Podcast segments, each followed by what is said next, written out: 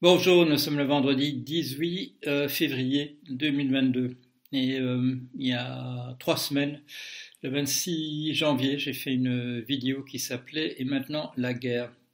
J'en ai fait une plus récemment, qui s'appelait maintenant la guerre 2, et j'appellerai probablement celle-ci maintenant la guerre 3, parce que la, la guerre est véritablement imminente. Nous sommes un vendredi, euh, il est bien possible qu'elle éclatait avant la, la fin du week-end. Bon.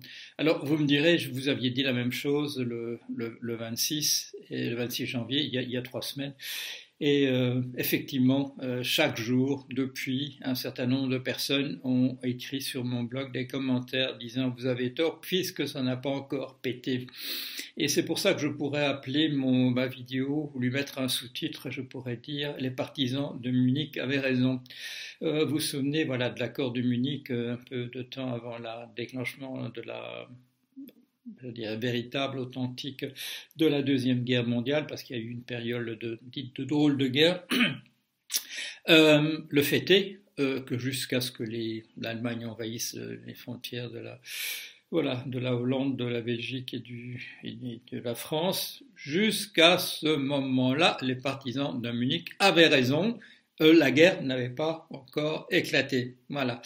Et donc, à chaque jour, euh, à chaque jour euh, que, qui passait, il pouvait triompher et dire, vous voyez, on avait bien raison. Euh, ce sont les faits par la suite qui leur ont donné tort. Alors, la plupart des gens qui font des commentaires, je dirais extrêmement critiques sur mon blog, la quasi-totalité, euh, ce sont des gens qui sont sous pseudo, c'est-à-dire que le, jour, le jour où tout aura pété, euh, peut-être d'ici euh, lundi, euh, ils pourront disparaître dans la, nature.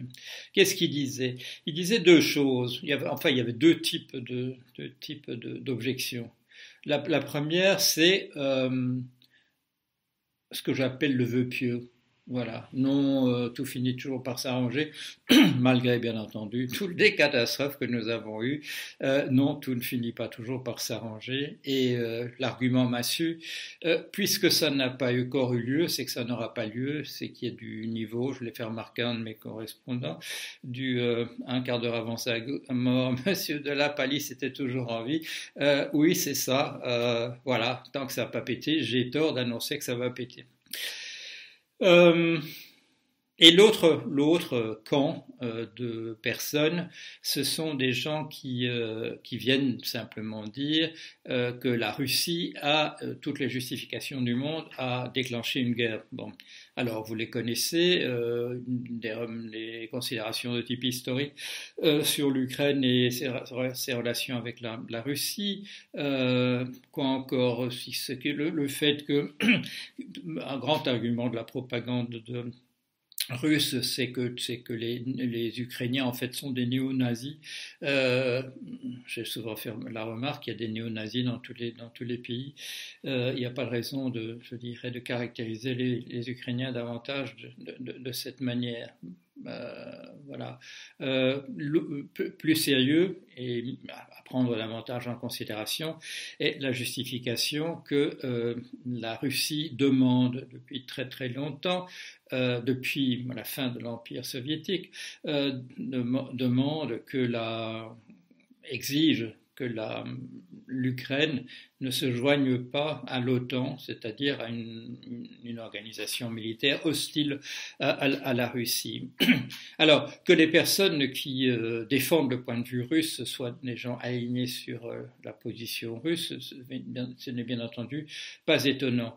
La plupart des gens, quand même, qui viennent avec du vœu pieux, euh, leurs arguments sont quand même puisés de manière systématique, sinon entière dans des organes qui sont des organes qui sont de la propagande russe par, par ailleurs.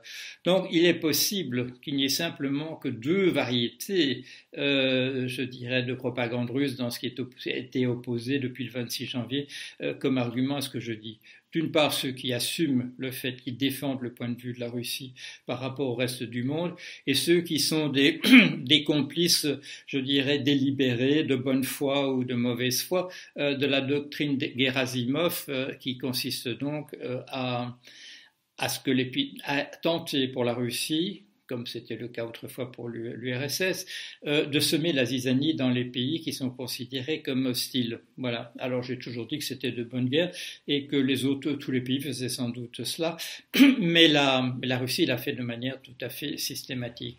Euh, la Russie possède, ça je l'ai dit euh, dès le 26 janvier, elle possède un avantage décisif dans, une guerre qui peut éclater par le fait qu'elle a mis la voilà, qu'elle a, elle est présente par du piratage informatique à l'intérieur des réseaux des entreprises américaines et de, la distribution d'énergie dans l'ensemble du pays. Et également, on l'a, su, à, l'intérieur du système même de, contrôle euh, des armements atomiques euh, américains. Alors quand la Russie dit euh, vous, allez voir, vous, vous, comprendrez rien quand, il va, quand ça va démarrer, ils ont sans doute raison. Vous ne comprendrez rien parce qu'il n'y aura plus rien à comprendre parce que tout sera paralysé d'une manière ou d'une autre. Et bien entendu, ça touchera les pays euh, occidentaux, européens, euh, alliés, de, alliés des États-Unis de la même manière, tous ceux qui se sont rassemblés dans l'OTAN. Euh, est-ce que le fait qu'entre le 26 janvier et aujourd'hui ça n'est pas pété, est-ce que ça me dissuadera de continuer à dire ce que je dis et à défendre le point de vue de l'analyse rationnelle sans être voilà, la victime d'aucune propagande?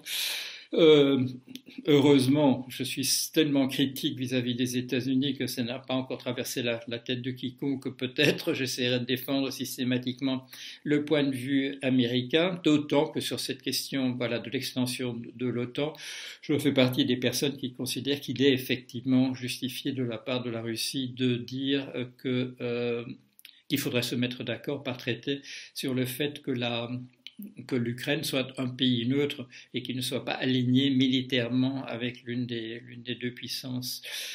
Voilà ce que je voulais dire. Euh, c'est malheureusement avec, euh, avec une certaine tristesse parce que je suis convaincu, comme je l'ai été tous les jours entre le 26 et le, entre le 26 euh, janvier et, maintenant que euh, j'ai parlé d'inéluctabilité le 26 janvier.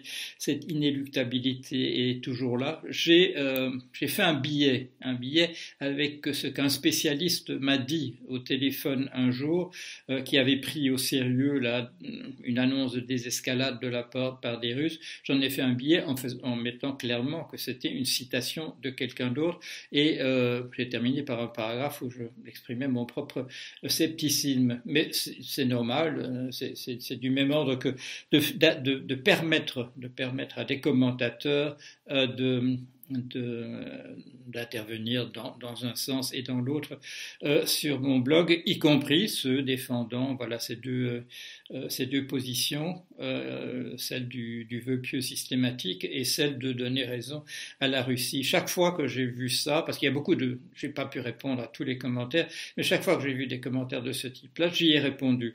J'ai répondu dans le même sens de ce que je vous dis euh, aujourd'hui. Alors... Je vous l'ai dit tout de suite, je voulais, je, quand je dis tout de suite, je vous l'ai dit le 26 janvier, les risques de dérapage d'un conflit comme celui-là en conflit atomique sont extrêmement élevés. Ce, n'est pas du, là aussi, euh, propagande ou euh, vœu pieux. Beaucoup de gens sont intervenir, euh, intervenus sur mon blog pour dire qu'il n'y a aucun risque que ça, ça dérape en, en conflit thermonucléaire.